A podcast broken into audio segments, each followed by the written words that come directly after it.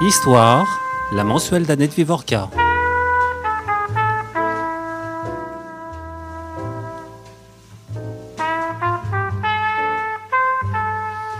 Je baisse la voix. On pourrait nous entendre. Comme l'immense majorité des Français, nous vous aimons, Madame. Cette épée qui symbolise désormais les points forts de ma vie, la famille, l'expérience concentrationnaire indélébile, mais aussi la réconciliation des peuples et des, et des hommes, la justice, la santé, l'espérance européenne, dont j'ai souhaité que la devise s'entrelace à celle de notre pays.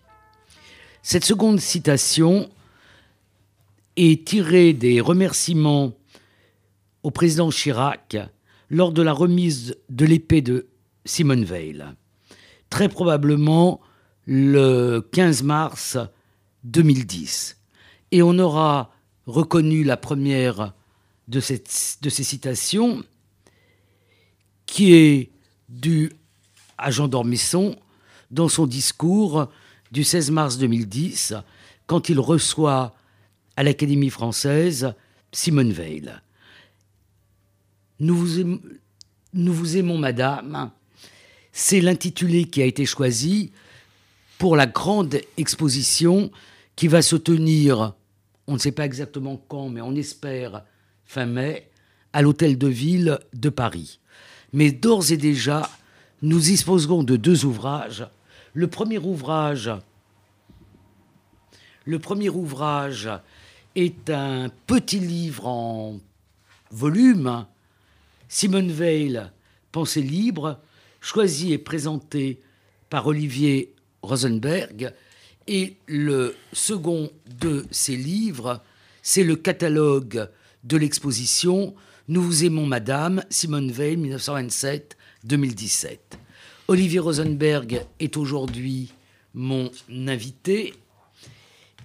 Il est euh, professeur à Sciences Po, comme on dit, au Centre d'études européennes, enfin il est chercheur au Centre d'études européennes et de politique comparée, il est spécialiste de la vie politique française et européenne, et euh, c'est lui qui a choisi et présenté les citations de Simone Veil qui figurent dans euh, ce euh, librio. Il est aussi le co-commissaire de l'exposition, qui est une exposition en partenariat Ville de Paris, Archives nationales, la seconde commissaire étant Constance de Golmine, qui est conservateur du patrimoine aux Archives nationales et qui est responsable du très important fonds Simone Veil. Elle avait déjà réalisé une exposition que nous avons été nombreux et nombreuses à voir sur les grilles du Panthéon en 2018, quand euh, Simone et Antoine Veil ont fait leur entrée au Panthéon. Donc quel est le, principe de cette euh, exposition et donc euh, du catalogue? L'exposition, euh, bonjour Annette, l'exposition c'est un hommage hein, rendu à, Simone Veil, ce qui est finalement assez rare du point de vue des, grandes expositions de, consacrées à une femme, un homme politique qui vient de disparaître, qui ne date pas d'il y, a plusieurs décennies. Donc le principe de l'hommage consiste à retracer sa vie, euh, avec un, ordre chronologique euh, auquel euh, on peut s'attendre, surtout tous les gens qui ont lu ces, mémoires, mais, enfin, et à mettre en avant des pièces d'archives issues principalement des archives nationales, mais pas, mais pas seulement, et donc de montrer pas seulement des photos, pas seulement des vidéos, mais de montrer des documents qu'elle a pu produire, signer, annoter tout au long de sa vie. Alors il faut dire qu'il y a deux types d'archives. Il y a euh, les archives euh, publiques euh, générales, puisqu'elle a été une femme politique. Donc un certain nombre de pièces qui figurent dans l'exposition sont dans divers fonds des archives nationales, mais surtout de son vivant encore et, du vivant d'Antoine, ils ont déposé tous les deux leurs archives aux archives nationales. Est-ce que vous pouvez dire deux mots de ce fonds? Du fonds Simone oui, Donc ce qu'on appelle les archives privées, même si elles appartiennent maintenant euh, au public, à l'État, c'est des archives privées parce que euh, c'est le, don personnel et, volontaire de, Simone Veil, enfin les dons, puisque Antoine euh, a fait aussi le, sien. c'est ce qui est très marquant, c'est qu'elle commence à conserver des, papiers, des documents, j'allais dire dès le retour de la déportation. Donc on a des, on a des, documents très anciens, des lettres de, 1945, de 1946. donc le, le, elle n'a pas commencé à archiver avec la célébrité comme, comme pour certains. Et puis, euh, me semble-t-il, elle garde beaucoup de choses. Quoi. Elle garde beaucoup de choses, euh, des lettres, des, petits badges, vous savez, qu'on a en conférence, des, des, brouillons de discours, etc. Est-ce que vous avez un une idée, vous qui, euh, depuis maintenant deux ans à peu près, vivez quasiment avec Simone Veil, dans, dans, l'intimité de, de, ses écrits, de ses photos, des, des films qui ont tourné. Qu'est-ce que ça vous inspire, le fait qu'elle est comme ça garder tellement de choses? C'est compliqué. Ce, qui me, ce que je peux vous raconter à ce sujet, c'est ces albums de photos de famille que les, ses fils nous ont prêtés pour, pour l'exposition. Et il y a, euh, au début de l'expo, au début pardon, de, l'album des photos d'enfance euh, à Nice, à la fin de l'album des photos avec ses enfants euh, petits, comme on a tous, dans nos albums de, famille. Et au milieu, elle a mis des, photos de, des camps où elle est allée.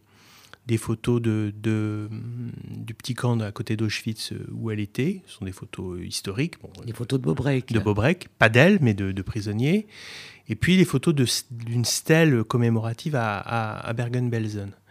Et donc, euh, visiblement, dans, son, dans cet album privé, dans son histoire privée, euh, Simone Weil voulait euh, mettre ces, traces-là d'un passé qu'on n'a pas laissé beaucoup, euh, comme, comme Et d'un passé surtout qui n'a laissé euh, aucune photo Tout à de fait. toute la période de, de, la déportation. Aucune photo directe.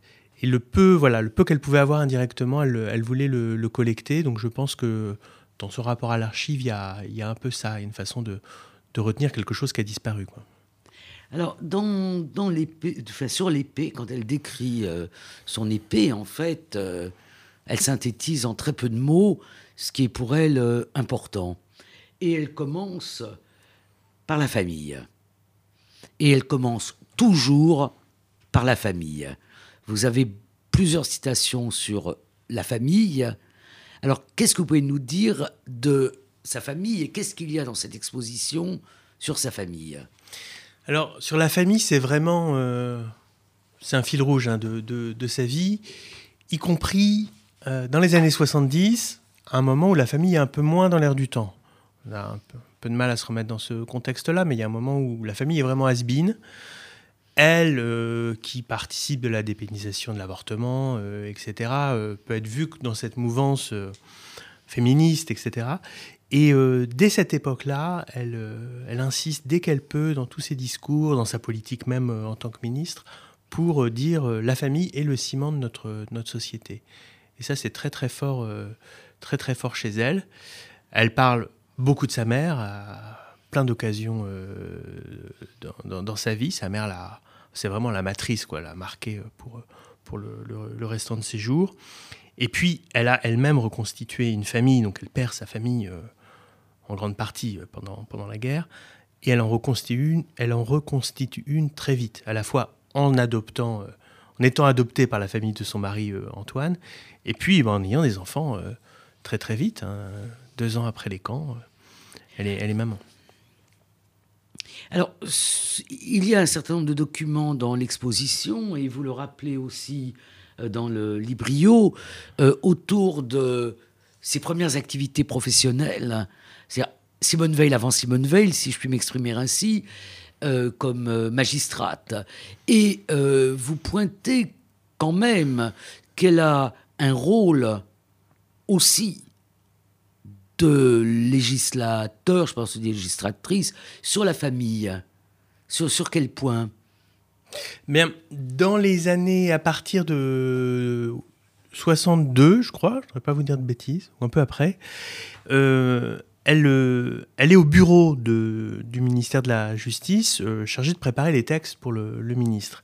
Et euh, se, met en branle à cette époque-là un, chantier de modernisation du, Code civil. Donc on est encore sous De Gaulle, donc c'est une modernisation mesurée, légère.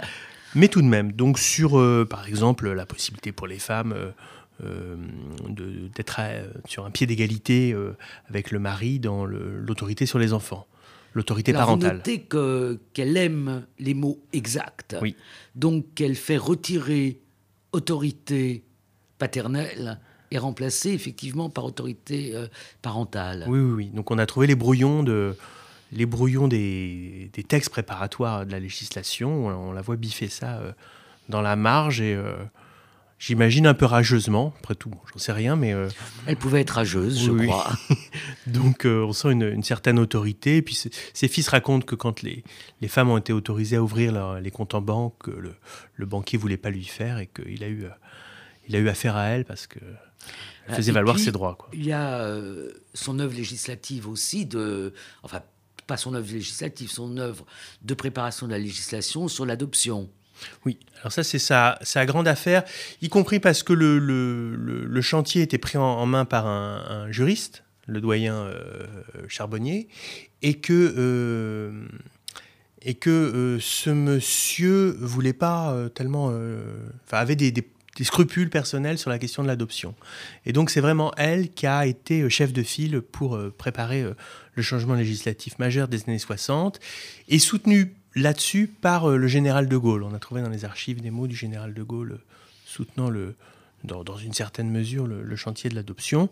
Et donc euh, c'était aussi une, époque marquée par l'affaire Novak sur un petit qui était réclamé par ses parents biologiques. Quoi. Simone, Simone travaille beaucoup cette question-là avec les associations et c'est une clé pour comprendre sa réussite en tant que ministre elle arrive ministre, elle n'a jamais fait de, politique. Par contre, elle sait euh, comment fonctionne un Parlement. Et puis, elle sait que pour légiférer, il faut d'abord voir les associations, il faut écouter les gens, il faut, il faut être patient en amont, puis décider euh, en aval.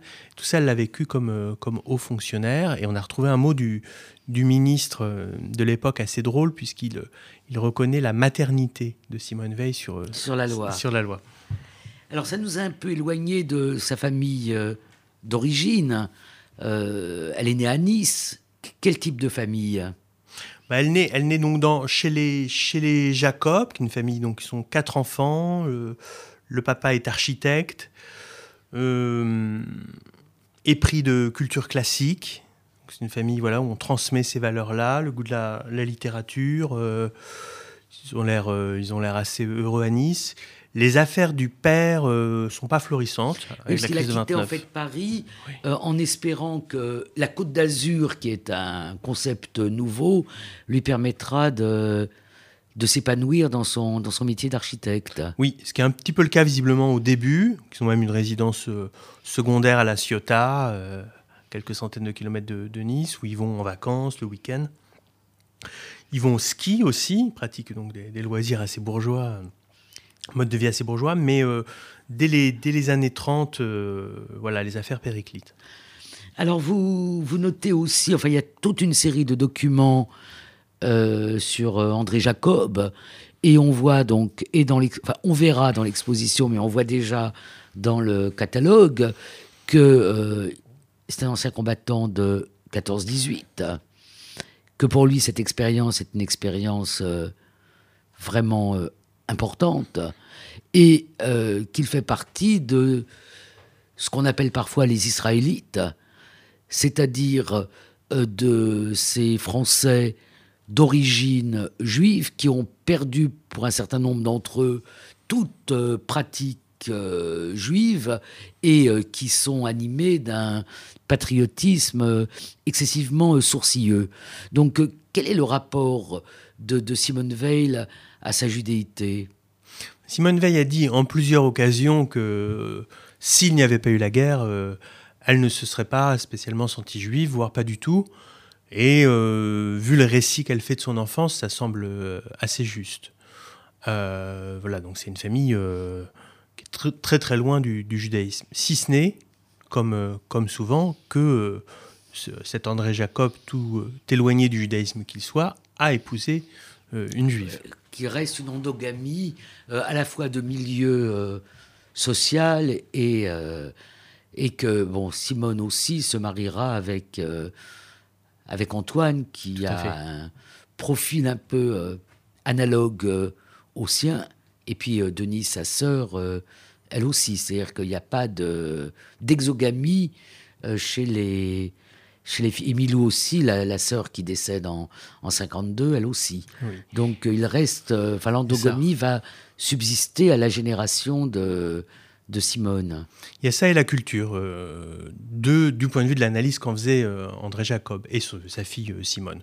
Ce goût du livre, ce goût de, ce goût de l'écrit, cette façon de prendre ça au sérieux, d'aimer les classiques, de leur point de vue, je ne sais pas trop ce que j'en pense, mais de leur point de vue, il y a quelque chose de très lié au, judaïsme. Mais alors avec les auteurs classiques de la culture franco-française, j'ai envie de dire. Hein, c'est avec mon passant. Vous reproduisez euh, dans l'exposition la, la, liste que euh, sa mère euh, envoie à une de ses amies de choses dont elle va avoir besoin pour ce voyage, dont elles ne savent finalement pas grand-chose, parce qu'elle n'aurait pas fait cette liste-là si elle avait imaginé ce qu'était Auschwitz. Oui, je l'ai là sous, les yeux, c'est vraiment très émouvant. Donc elle est prisonnière dans un hôtel prison euh, à Nice, près de la gare, l'Excelsior, pendant une semaine. Et elle, écrit à ses meilleures copines pour avoir euh, des couvertures. Euh, mm. Et elle ajoute une Bible, les Fables de La Fontaine, deux tomes de Molière, du Racine, Pascal et quelques autres livres. Donc la révérence envers la culture classique est là. avec quand même la Bible. Et oui. Et puis aussi l'ignorance de leur sort. Et l'ignorance de leur sort. Absolument. Hmm. Alors, vous avez noté euh,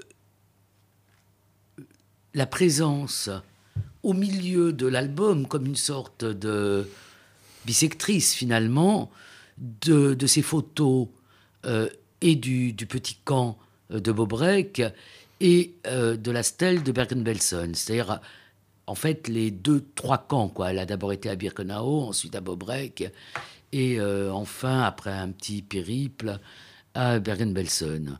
Donc, dans un sens, en notant euh, ce, fait, vous assignez à la déportation un rôle aussi matriciel que celui de sa mère. Qu'est-ce que vous pouvez dire là-dessus? Vous, vous donnez beaucoup de citations extrêmement intéressantes. Oui, oui. Le, le, J'ai du mal à vous répondre parce que les deux sont liés euh, pour Simone Veil. Est-ce que vous pouvez réexpliquer aux, bah, auditeurs? Donc sa mère, euh, elle est déportée avec sa mère et, sa, et une de ses grandes sœurs. Et Madeleine, euh, dite Milou. Madeleine dite Milou, donc elles sont, elles sont déportées toutes les trois. Et au bout d'une année, sa mère va mourir d'épuisement, de typhus à, Bergen-Belsen à un mois de la, de la libération. Donc, le, le, le, notamment à la fin de sa vie, Simone Veil reparle beaucoup de, de, ça. En plus, elle a des responsabilités euh, mémorielles. Et euh, c'est un peu la même chose. Parler du traumatisme de la déportation et parler de sa mère, puisque euh, sa, mère, sa mère est morte, est morte là-bas. D'ailleurs, elle insiste beaucoup sur la bonté de sa mère, en général, sa personnalité, mais elle souligne que cette bonté s'était manifestée pendant la déportation dans son incapacité à défendre euh, sa soupe ou sa, ou sa couverture. Ça revient et, souvent. Et, elle insiste aussi sur une sorte de dureté euh, qui était la sienne euh, dans, dans, les camps et dont elle pense que ça a aidé à la survie de, de sa mère et de, et de sa sœur Madeleine, qui ressemblait beaucoup, beaucoup physiquement et peut-être aussi moralement euh, à sa mère. Mais euh, quand je vous posais cette question, c'était euh, aussi pour que on essaye de comprendre comment cette expérience a eu des conséquences sur ce qu'a été son, son, son travail.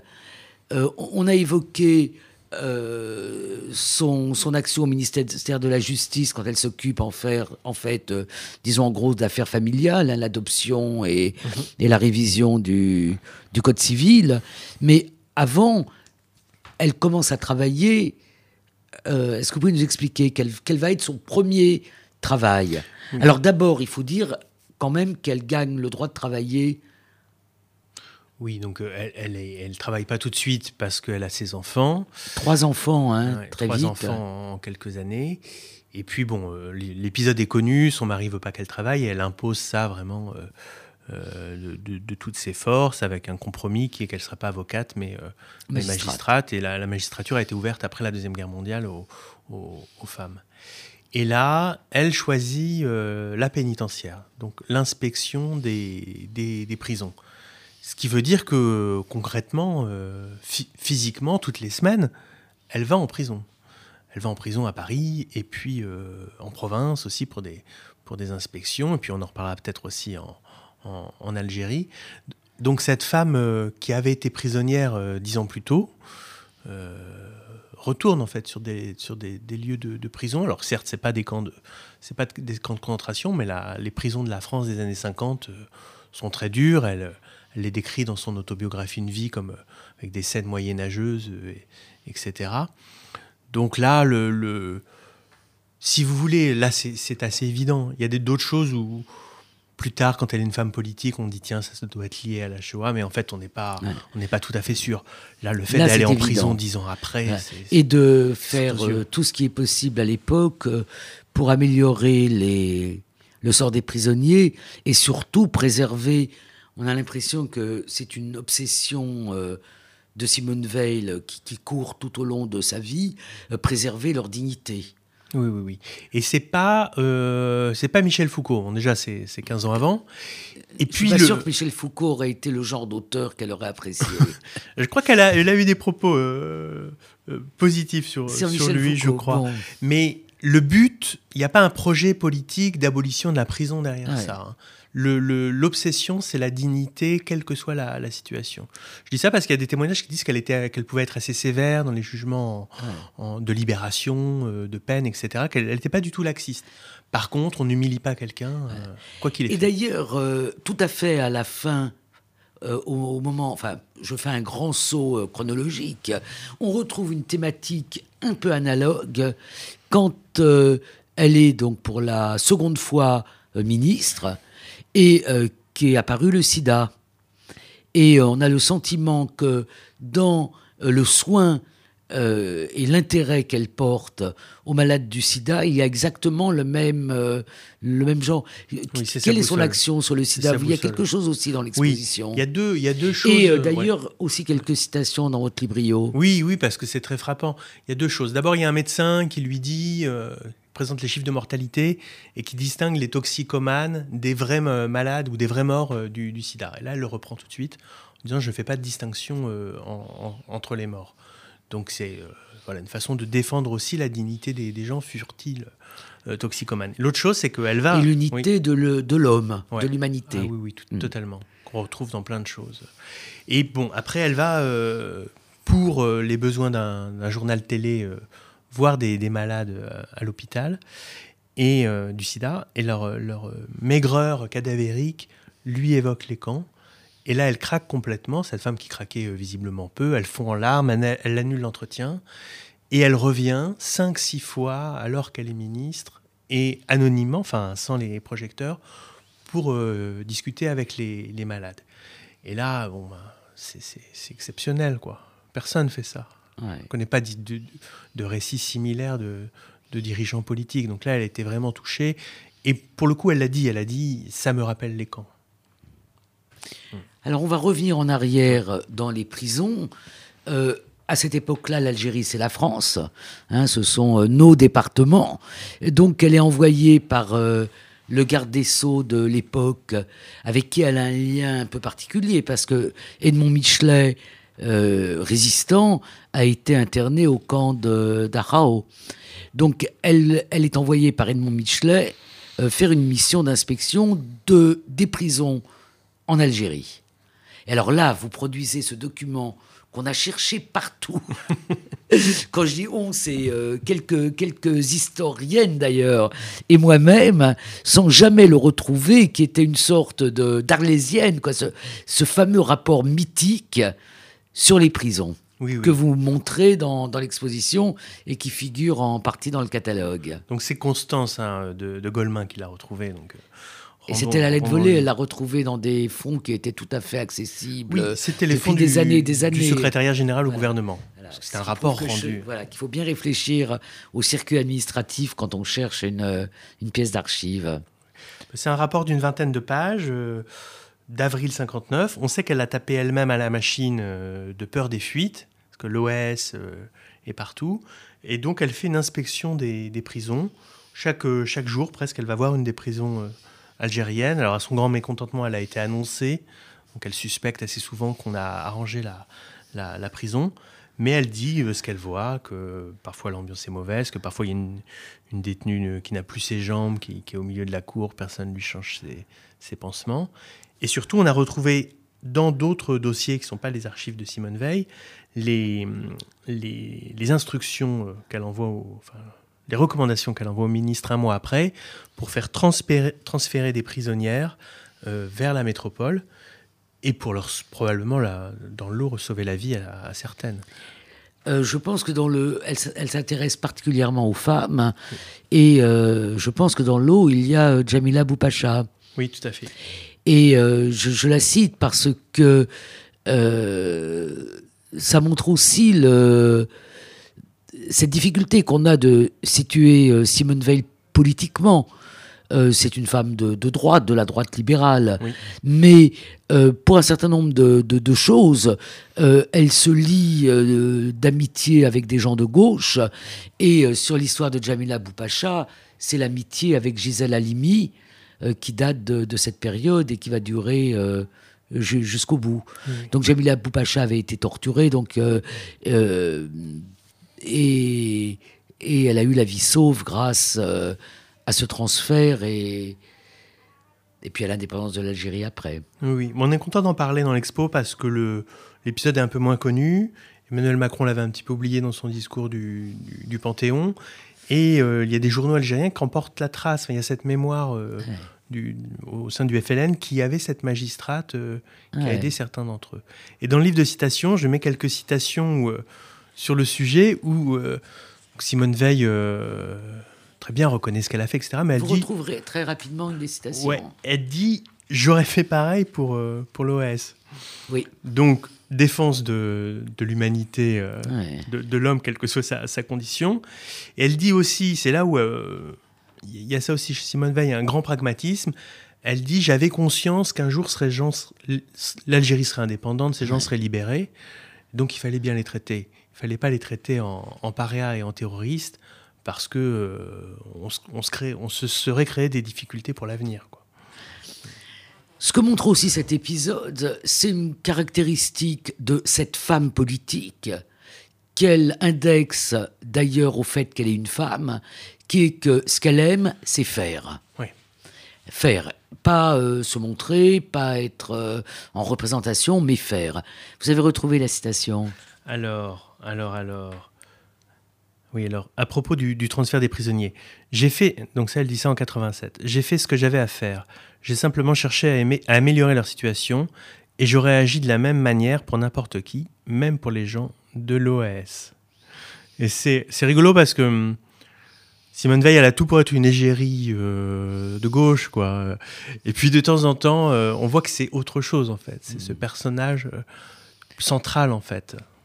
Et alors, on le voit aussi euh, quand elle est ministre et euh, qu'elle défend euh, la loi de dépénalisation de l'avortement, alors elle a toujours insisté pour dire que cette loi qu'on appelle la loi Veil n'était pas la loi Veil, mais qu'en fait c'est une loi Giscard. Oui, oui, oui. Après, c'est un peu aussi de sa part une coquetterie de juriste. Pour elle, le, on doit donner le nom à des lois si les auteurs sont des parlementaires. Donc, étant ministre, elle ne se reconnaît pas la légitimité euh, qu'on appelle ça une, loi Veil. Et elle donne comme contre-exemple la loi euh, Neuwirth. Oui. Qui était parlementaire, donc ça. Qui était parlementaire. Ça marche bien. Et dont elle dit toujours. Oui, donc la loi Neuwirth, il faut, dire, donc c'est une loi qui autorise la, première qui autorise la, contraception, et elle, insiste euh, dans chaque entretien jusqu'à la fin de sa vie pour dire c'est ça la loi qui offre une rupture anthropologique parce qu'elle permet aux femmes de maîtriser leur, leur fécondité. C'est ça la loi capitale, ma loi à moi, c'est qu'un aménagement euh, secondaire. Alors, autre trouvaille de, bon Dieu, à, Constance de Golmy, puisque c'est elle l'archiviste et c'est elle qui connaît son fond. Autre trouvaille, le brouillon du fameux discours. Hmm. Euh, de, qui, a rendu Simone Veil célèbre, en fait. C'est-à-dire qu'il y a, pour elle, il y a un avant et un après la défense de cette loi de dépénalisation de l'avortement. Alors, je me souviens très bien de la déception euh, quand les archives ont été euh, déposées, on ne trouvait rien sur, sur, sur cette loi au point que certains euh, peu charitables pensaient qu'elle n'avait pas écrit ce, discours. Et puis, euh, après euh, son... Il y a d'ailleurs eu un, article dans, l'histoire qui disait, bah, il n'y a rien, ça apporte rien sur cette loi, les archives déposées, déposées aux archives nationales. Et puis, après son, son décès, qui est finalement très récent, hein, 2017, elle est décédée il y a jamais que, quatre années, euh, l'appartement a été vidé et là, euh, un dernier lot de papiers, hein, les archives sont jamais que des papiers, des papiers qui étaient restés euh, place Vauban où habitait la famille Veil, ont été déposés aux archives. Et là, Qu'est-ce mhm. qu'on a trouvé? Bah Là, donc pour être exact, c'est Constance qui a trouvé le, le discours tapé qu'elle a lu à la tribune. Très, très, très vraisemblablement, parce que sur ce discours, il y a, des, il y a les pauses, il y a des moments où elle doit mmh. indiquer qu'elle doit boire un mmh. verre d'eau. Mais c'est moi, donc euh, ma petite fierté, qui ai trouvé le, discours manuscrit. Euh, donc, c'est des, petits documents, des petits A5 à l'écriture rouge, au bic rouge, euh, une vingtaine de feuillets qu'on expose dans, l'expo un peu comme une relique, quoi où euh, on voit cette écriture si reconnaissable de Simone Veil et Une écriture le brouillon assez petite, du discours. très lisible et tournée un peu vers la gauche. Hein, Qu'elle garde toute, sa toute vie. sa vie. Et si on compare, c'est quasiment une preuve euh, scientifique. c'est une preuve scientifique. Si on compare le brouillon et le texte qu'on a lu, on voit que les deux textes sont très très proches. Donc elle est l'autrice de, ce, discours historique. Qui est un très beau discours. Alors on va dire deux mots sur la nature de son féminisme. Et puis après on passera, il nous reste plus, beaucoup de temps, on passera à Simone Veil, euh, symbole euh, qui a incarné la Auschwitz pendant euh, plusieurs dizaines d'années finalement. Alors le féminisme de Simone Veil, comment vous le voyez? Dans l'intro du, catalogue, je parle de féminisme tranquille, euh, pas au sens de léger ou de modéré, mais au sens de la force tranquille de, Mitterrand, c'est-à-dire qu'elle a une certitude très profondément ancrée en elle sur euh, l'égalité, l'égalité de dignité, etc., de conditions de, l'homme et de la femme, et sur le fait que ça doit trouver à s'appliquer dans euh, des droits concrets. Donc c'est pas une, c'est pas une pas une philosophe, Simone Veil. Euh, avec, avec le Contrairement, avec son, contrairement à son presque homonyme. Voilà, donc elle est attachée à, au fait que les, droits soient leur practicalité. Et euh, c'est là aussi peut-être c'est une femme conservatrice. Elle aime, elle croit au travail. Donc elle croit et elle croit à la famille. Elle croit à la famille au travail. Mais euh, elle croit profondément que c'est en mettant les femmes au travail, en les insérant dans des relations sociales quotidiennes qui sont celles des gens qui vont travailler, que l'égalité réelle va se, va se bâtir. Et l'égalité en politique aussi. Oui, oui, oui, oui. Et là, euh, ce qui, a, ce qui m'est apparu, bon, on, le, sait, mais on le, je trouve quand on, fait des recherches, on le voit, c'est pas simplement que c'est une femme politique parmi d'autres, c'est qu'en fait, c'est la première. Elle crée, euh, elle crée le modèle de ce qu'est une, une, femme politique, quoi. C'est... Et avec, la voie. Euh, par rapport au, Bon, la loi Veil, c'est 74-75. Euh, mai 68 est passé, euh, est passé par là aussi, euh, mais elle n'est pas du tout euh, du côté du, MLF. Et on voit très bien les, comment dire, les divergences avec Françoise Giroud, qui aurait bien aimé défendre la loi, qui ne serait d'ailleurs peut-être pas passée si elle l'avait défendue. à aucun moment, elle parle de, euh, du rapport au corps des, femmes. Pour elle, c'est vraiment la maîtrise de la fécondité, la maîtrise de la fécondité seule. Sans l'autorisation du mari. Oui, ce que j'allais vous dire. C'est que c'est vrai que sur, sur, tout un tas de points, elle n'est pas euh, dans les revendications féministes, le remboursement par la Sécu qu'elle qu'elle prévoit pas, le délai de réflexion, euh, etc. Ça, c'est peut-être de la tactique politique aussi. C'est en partie de la tactique. Et surtout, l'essentiel, c'est qu'elle tient bon sur le point important qui est que c'est la femme seule qui va décider. Et il n'y aura pas de conseil de famille, il n'y aura pas de conseil médical pour lui dire ce qu'elle doit faire ou, je sais pas, pour décider tous ensemble, etc.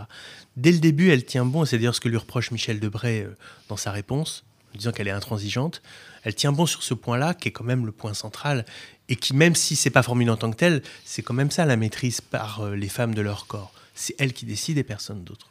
Alors, elle devient à ce moment-là une icône. C'est le début de, de Simone Veil, euh, icône. Et vous notez bien dans votre euh, préface au, catalogue, vous reprenez euh, la citation de, de Jean d'Ormesson et vous notez que c'est pas tout le monde, mais presque tout le monde qui l'aime. Alors quel est ce reste qui la déteste et qu'on voit d'ailleurs sur Internet encore aujourd'hui?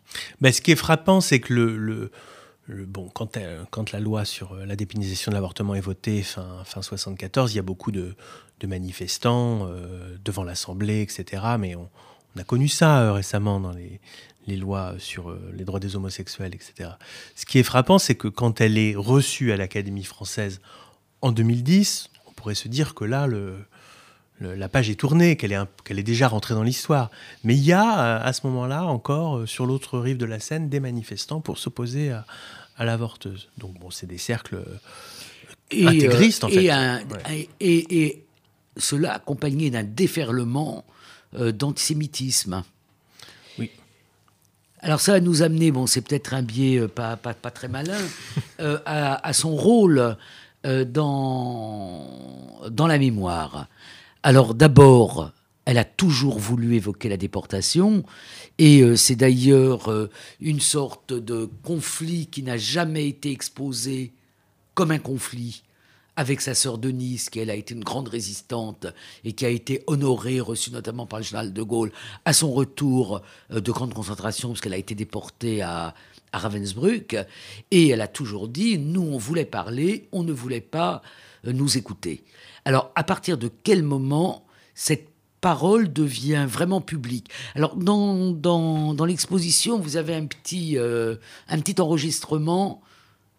On a un son de 1947, très très tôt, euh, deux ans après le retour d'Auschwitz, où elle parle dans un colloque à la Sorbonne de son, de son expérience. On a des images de 1960 où elle se rend à Auschwitz pour les, les 15 ans de la, de la libération euh, des camps. On a des, des lettres qu'elle envoie à Siemens, parce qu'elle vit en Allemagne dans les années 50, pour obtenir euh, réparation et même pour essayer d'obtenir euh, d'aller visiter les, usines en disant je suis une ancienne euh, je suis une ancienne de la maison ce qui est, ce qui est assez drôle ce qui est drôle parce que là elle fait preuve d'humour alors que c'était pas sa marque principale. Et elle explique d'ailleurs son manque d'humour par les camps. Oui oui oui enfin, c'est un humour à froid quand même dire. Mais là c'est un humour à froid. Mais il y a quand même un zeste d'humour là. Donc on a plein de traces comme ça qui, qui montrent que elle s'est pas mise à parler de, la déportation dans les années 70 quand elle devient célèbre. En revanche, c'est sûr qu'à partir du moment où euh, elle a cette célébrité, je, pense qu'elle a une, forme, elle reçoit une forme de responsabilité morale de euh, se faire la voix des disparus et des gens qui ont souffert.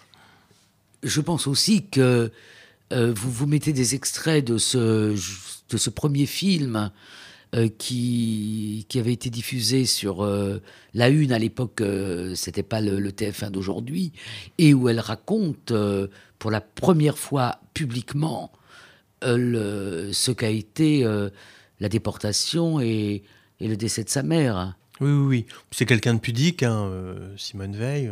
je pense que c'est sa personnalité, puis c'est aussi l'époque. Et visiblement, elle prend sur elle pour, pour parler, pour raconter sa mère, pour montrer son tatouage, etc. Donc ça, c'est le, documentaire de 76. Et puis deux ans plus tard, au dossier de l'écran, elle, elle intervient devant 20 millions de Français. Et donc le, c'était le dossier de l'écran euh, qui suivait la diffusion qui avait été euh, euh, très polémique du, du feuilleton américain Holocauste. Oui. Oui, oui. Et donc elle a d'abord été connue, Simone Veil, pour la, loi sur, sur l'avortement pendant quelques années. Et puis avec ce tournant 76-78, bah, ça devient aussi l'ancienne déportée qui parle au nom de, au nom de ceux, qui sont victimes. Et alors on trouve dans les archives des sacs entiers de, réactions pour, contre, euh, laudateurs, antisémites.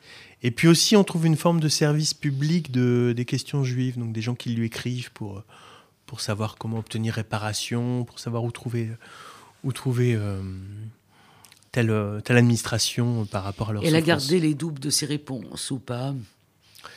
Pas, pas beaucoup, pas beaucoup. On a plutôt les lettres des, de ces personnes. Et euh, en 2000, quand, quand après la mission Matteoli est créée la, la Fondation pour la mémoire de la Shoah, elle en est la première présidente. Et là, elle devient non seulement une figure euh, française, mais une figure euh, internationale. Oui, c'est très frappant. elle est déjà âgée. quelques années, elle va partout en Russie, en URSS, en Israël euh, évidemment, dans beaucoup de pays d'Europe centrale et orientale aussi. Et euh, elle parle, elle parle, elle parle, et euh, elle tient des discours qui sont... c'est rarement banal, quoi, Simone Veil. Par exemple, elle explique à cette époque-là que le devoir de mémoire, l'expression est malheureuse, parce que un devoir c'est rébarbatif, etc., et que la mémoire c'est beaucoup plus profond. Et c'est des choses qu'on n'entendait pas, qu'elle est une des premières à dire, quoi. Elle n'est pas d'un optimisme béat, euh, ni sur la compréhension de ce qu'a été cette, euh, cette expérience, ni sur euh, les effets de, de cette histoire dans, dans ce qui est son présent à elle, enfin, qui est notre avenir. Oui, oui. Moi, je pense, plus je la fréquente, j'allais dire, plus je vois quelqu'un de très pessimiste, au fond. Et donc, euh, parfois, ça donne le sentiment qu'elle force un peu son optimisme parce que c'est un personnage public. C'est difficile de faire des discours pour dire euh, tout va mal. Mais assez souvent, on sent que qu'elle y croit pas en fait en l'humanité, qu'elle a vu, elle a vu le, pire. Elle sait que le pire est possible. Elle est très lucide sur ce qui s'est passé en Bosnie ou au Rwanda. Donc, euh, elle n'est pas du tout à dire il y a eu un seul génocide, ça ne se reproduira pas, etc. Donc, elle est profondément pessimiste, même si elle est très attachée à euh, la capacité individuelle de l'être humain euh, à faire le bien. Alors il nous reste cinq minutes et on a laissé de côté euh, un, tout un pan tellement important qui est l'Europe. Alors est-ce que vous pouvez nous dire quelques mots sur ce qu'il y a dans l'exposition sur, sur l'Europe? L'Europe lui tombe un peu dessus par hasard, j'ai envie de dire, pour casser un peu l'image de, de, la grande européenne. Euh, l'avortement lui tombe aussi un peu par hasard. Hein. C'est pareil, c'est pas elle qui est à l'initiative. Oui, c'est la femme de la situation euh, assez souvent. Parce que bah, déjà, il n'y a pas beaucoup de femmes euh, aux fonctionnaires de qualité, etc. Et puis aussi, comme le dit son mari, elle a peur de rien. Et parfois, dans la classe politique, ça fait la différence, mm. où les hommes politiques peuvent avoir besoin de, femmes mm. qui n'ont peur de rien. Donc, elle est euh, ministre depuis six ans sous euh, Giscard, donc d'abord euh, avec le Premier ministre Chirac, puis Raymond Barre. Et elle en a marre parce que c'est très épuisant, le ministère des Affaires sociales, il y a beaucoup d'urgences à gérer. Elle n'aime pas beaucoup Raymond Barre. Je ne suis pas sûr qu'elle ait tellement aimé Giscard non plus. Non, leurs relations personnelles n'ont pas été, bonnes. Politiquement, ils sont sur la même ligne, mais euh, personnellement, non. Et puis elle trouve, elle aimait bien le giscardisme du début, assez modernisateur, assez mm. flamboyant, puis elle trouve que ça devient beaucoup trop conservateur. Et donc elle cherche une porte de sortie, en fait. Et le, le, c'est sans doute le cabinet de Raymond Barre qui la convainc de, que la porte européenne. Elle aurait bien aimé être maire de Paris. Oui, il y a eu un malentendu. Euh, euh, et sans doute un peu de mauvaise humeur de la part de, Giscard ou un accès d'autorité. Sa candidature, c'est pas, c'est pas faite. Et donc le, cette porte européenne qui s'est ouverte un peu par hasard devient importante en, grande partie pour des raisons symboliques, parce que elle devient la première présidente élue euh, du, premier du, premier parlement élu au suffrage universel en 79 et elle a connu Auschwitz, et donc euh, le, symbole est, le symbole est très très fort de, réconciliation, etc., même si le Parlement européen a peu de, pouvoir à l'époque. Elle, va, euh, elle va faire le tour du monde en quelques années, et euh, mettre en avant des questions de, droits de l'homme, de, de défense des dissidents soviétiques. Elle reste combien de temps présidente et combien de temps députée? Alors, elle reste de, présidente que deux ans et demi, très court finalement, alors qu'elle a beaucoup marqué la mmh. fonction pour, pour très peu de temps. Elle aurait pu rester plus si elle avait été un peu plus euh, politique au sens politicienne. Par contre, elle reste 14 ans au Parlement européen, donc elle a elle a cette, euh, cette longue vous présence. Qui êtes un grand spécialiste de, ces questions, euh, vous dites qu'elle a beaucoup, beaucoup aimé être euh, députée européenne, que c'est, comment dire, une fonction qui a, qui lui a convenu. Oui, parce que pour une centriste comme elle, pas sectaire, le Parlement européen, c'est vraiment la terre où tout est possible, quoi. la terre promise. Donc, les gens de gauche et de droite peuvent s'entendre, faire des compromis sur un texte. Les libéraux, elle a présidé un moment le, groupe des, libéraux, ont une position de pivot. Et c'est leur alliance, tantôt avec la gauche, tantôt avec la droite, qui peut faire la, différence. Donc ces, ces jeux parlementaires euh, très nord-européens, en fait, euh, lui, lui plaisaient bien. Même si, comme tous les, les hommes politiques français qui sont à Strasbourg et à Bruxelles, euh, on peut souffrir quand même de l'éloignement des projecteurs. Donc elle revenait, elle était à des émissions, elle était à l'heure de vérité, euh, donc elle restait dans, l'actualité. Mais c'est quand même difficile pour ces dirigeants politiques d'avoir un travail politique effectif qui est... Euh, qui n'a pas d'écho dans l'espace public. une dirigeante politique singulière, parce qu'elle a très peu affronté l'électorat en dehors de, l'Europe. Donc elle n'a pas eu de fonction élective, sinon... Oui, n'empêche qu'elle a mené trois listes.